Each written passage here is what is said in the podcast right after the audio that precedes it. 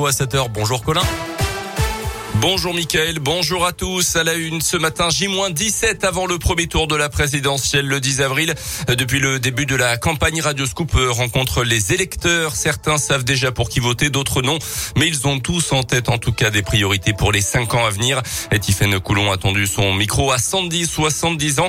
Cette ancienne employée de mairie est atteinte de sclérose en plaques et doit se déplacer en fauteuil roulant.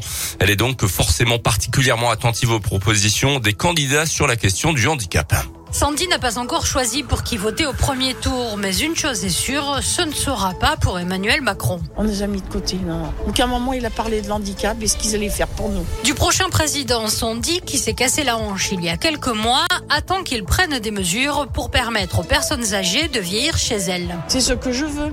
C'est pour ça qu'après mon accident, j'ai pas voulu aller dans un centre de rééducation. Je voulais le faire chez moi.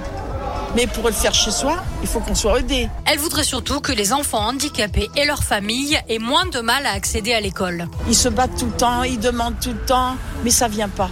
Il y a des enfants du coup qui vont pas à l'école à cause de ça. Nous, on est adultes, on, on peut essayer de supporter ça, malgré que ça vient pas vite. Mais c'est pour les enfants. Ils ont envie d'aller à l'école avec d'autres. Ils ont envie d'apprendre. Mais selon elle, la force de promesses non tenues, la France a pris 30 ans de retard sur les questions de handicap.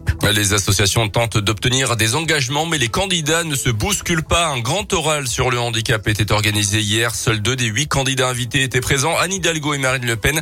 Les six autres se sont fait représenter et seulement cinq des douze candidats ont passé le grand oral organisé par le collectif handicap les 3 et 14 mars. Dans l'actualité également, dans l'un, ils dénoncent des relations dégradées avec le maire qui aurait tendance à diriger, selon eux, tout seul la commune indinoise. Neuf des 19 conseillers municipaux de Saint-Étienne-du-Bois ont présenté leur démission hier, selon le progrès, entraînant forcément l'organisation d'une nouvelle élection dans les prochaines semaines et les prochains mois. Parmi les démissionnaires, deux adjointes au maire. Un an de prison ferme et de 2000 euros d'amende pour un cambriolage raté en décembre 2019 à Pont-de-Vaux. Les gendarmes avaient été alertés par un habitant qui avait aperçu trois voleurs dans les ateliers municipaux en pleine nuit. Quelques instants plus tôt, les voleurs en voiture avaient demandé où se trouvait le futur lieu de leur cambriolage à des clients d'un restaurant qui se trouvait dehors. Seuls deux des trois prévenus en état de récidive ont été condamnés par la justice.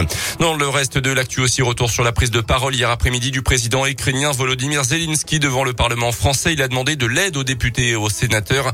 Il a également critiqué les entreprises françaises qui continuaient à faire des affaires avec la Russie. Renault, Auchan, le roi Merlin à qui il demande de quitter la Russie justement.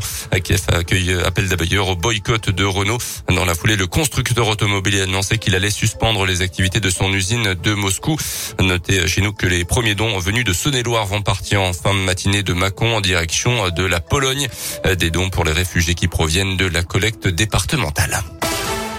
On termine avec les sports et un mot de rugby avec l'arrivée d'un joker médical à Oyonnax. Georges Gagion, pilier droit, il vient remplacer Irakli Mitko Vala, blessé jusqu'à la fin de la saison. Et puis du foot féminin également, c'est mal parti pour l'Olympique lyonnais en quart de finale de la Ligue des Champions. Les Lyonnaises ont été battues à Turin par la Juventus Turin, de buts hier soir.